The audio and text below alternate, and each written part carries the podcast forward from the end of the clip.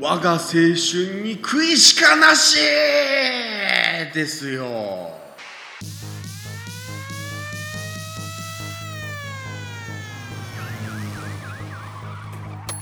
はいどうも始まりました。隣のタワごと中曽根です、えーさてね音楽変えてみましたよ。すごいね GarageBand。もう素人からしたらですねもう何でもできるなーみたいな。もう持て余すぐらいですよ。でまあなんかね、あのー最近中村氏が、えーエンディング的な曲をね音楽なんか作ったからさなんか僕もやったろうかと、まあ、そんなん思いましてね、えーまあやってみたんですけどあなんかあれですねある程度こう使い方とか分かってくると楽しいもんですね。あのループ素材とかあってまあ今のこれは打ち込んだりしてるんですけどほぼほぼ打ち込んでるんですけどまあでもそんなんでこう使い方分かってくると本当に何でもできるなっていうのがあってすごい楽しいソフトだなと。まあそんなことを思ったりしてですね。まああれですね。冒頭でたわごと言いましたけど我が青春に悔いしかなしってね、えーこれね最近中村君と話した時にですねあの青春コンプレックスを指摘されましてでその後ちょっと喋っててでまあ結論が出ました。思春期に悔いあり。ってね、えー本当にね冴えない10代でしたよ。あの部活やってたのもあるんですけどなんかねこう友達と買い食いして帰る青春はありませんでしたね。高校の頃。とかあのバレンタインデーチョコもらうとかなかったですね。そわそわするっていうこともなかったですね。えー本当部活ばかりしてました。本当にもう狂ったもうバカみたいに部活ばっかりしてましたね、えー 今思えばねもっと抜いてやれば自分のペースでやりゃよかったのかなって。まあそんなことも思うんですけどでもまあなんだかんだあれでよかったかなとも思ったり、うんしますね。えー演劇部だったんですけど、まあ、高3の時こうね先輩出てくるじゃないですか卒業して。で先輩いなくなったらそうあのそうなったら仲いい部員はいませんでしたね基本的に。同い年か後輩になるんですけど。まあそんなね寂しい青春時期でしたね。なんかあれなんですよ。あの台本とかね絶対1日1回は読み返すとか、えー別の人のセリフから先に覚えるとかまあいろいろやってたわけですよ。もう演出箇所を、えー振り返って、まあ、家ちょっとあの家族もいたので実家だったのであんまりこう大きな声が出せないにしてもまあいろいろやってみたりとかあと動きの練習とかパントマイム練習したりとかまあなんかそういうことをずっとやってる3年間でしたね。大して勉強もせず。本当にバカでしたね。でもまあれですよ。そういう過去があって今が一番楽しいなって思うんです。あの自主映画もね作れるし、えーいろんな大人と接するっていう年上の方もそうだし年下で頑張ってるやつとも接したりしてすごく刺激を受けたりするし。だいこえー小学校は6年中学校3年高校3年、えー大学4年じゃないですか。ってことは、えー上下3つ4つ5つぐらいしかこう接する機会がない。まあ小学校でいうと6つありますけどでもそれより圧倒的にたくさんの年齢例えば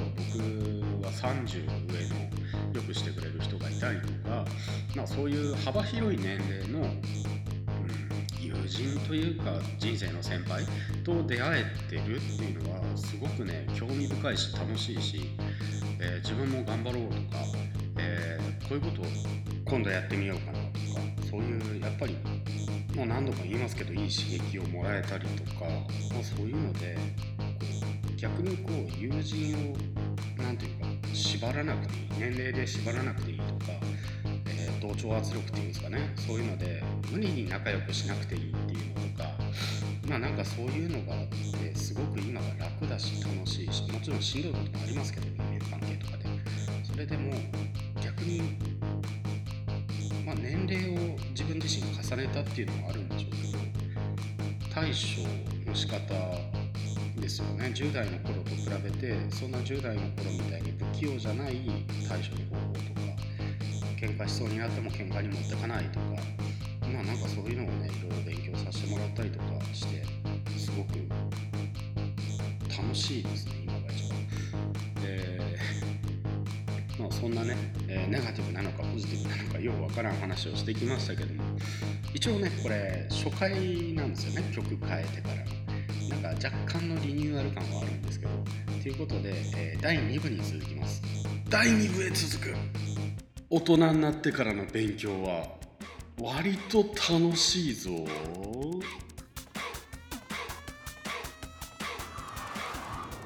はいどうも第2部入りました。隣のタワゴと中曽根です。まあそんなわけでねなんかいろいろ第1部的なね、えー、新しい曲の方ではお話ししてきましたけども、えー、第2部ではですねまあ大人になってからの勉強は楽しいぞっていうね えらい真面目な話をしますけどもまあ、勉強ってなんだよって言われたって僕はまあ語れるほど勉強はしてないわけなんですけどあのなんかこう必修とかあったじゃないですか。ね、あの今リアルタイムで学生さんは、まあ、分かってるよみたいな感じで聞いてると思うんですけど必修とかね特に勉強したくないことまあもちろんそういうのも役に立ってきたりとか、えー、長い目で見たらあ勉強しといてよかったなっていうことはあるんですけどそれ以上にねなんかこう自分の生活に反映できるような勉強ってやっぱいろいろあるんですよ。まあ、もちろん資格取るのが趣味だっていう人もいるし周りにいるし、まあ、いろんな形があるんですけど僕の場合勉強本当にできないんですよ。もうバカなんですよ。びっくりするぐらいもう何もできないんですね。だけど例えば例えばですよ。実体験に基づいて言うんであればアメリカ人の友人が1人いるんですね。で彼とコミュニケーションを取りたくてあのまあ英語を勉強し始めたんですよね。だいぶ前から。でなんでしょうチャットしたり、まあ、もちろん会って話すこともあったんですけどそういう時に、まあ、僕は英語ができないのでルー語ですよねルー大柴さんみたいに、えー、このあと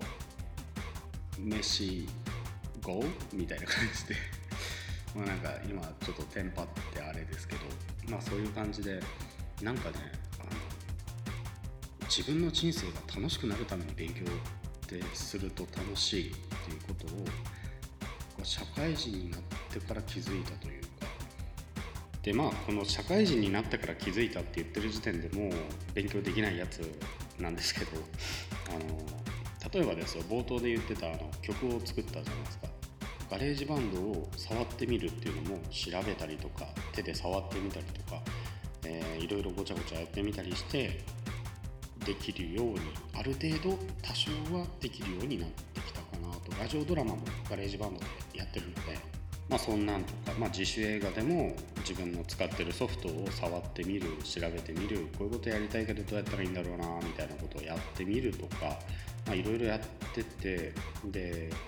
まあ私はあの過去の放送でも喋ってるんですけど 3D プリンターを持ってるんで CAD っていうね 3DCG みたいなのを設計ですよね。設計でいろいろやっていった中でああこれもうちょっとこういうのできたらいいのになとか思って調べたらそういうのができるソフトがまたあるとかね。まあそれ勉強というかその学問なのかって言われたら分かんないですけどでもその知的好奇心であったりとかいろんな好奇心を刺激して何か新しいこと新しい世界に入っていくっていうのはすごくあの大人になってからの方が間的にもお金的にもいろいろ余裕ができたのかもしれないですけどうんなんか楽しいなって感じるようになってきましたね。あとは、まあ、本職について調べてみたりとか、えー、なんかどうやったらもっといい良くなるんだろうとかあと本を買ったりとか、まあ、最近 YouTube とかでねいろんな解説動画とかありますしまあ、Google 先生に聞いたら大概のこと出てくるしって思うともうこの時代なんかもう何でもできるなって思うしそう何でもできるがすごく楽しいなって思ったりねっていう話でした。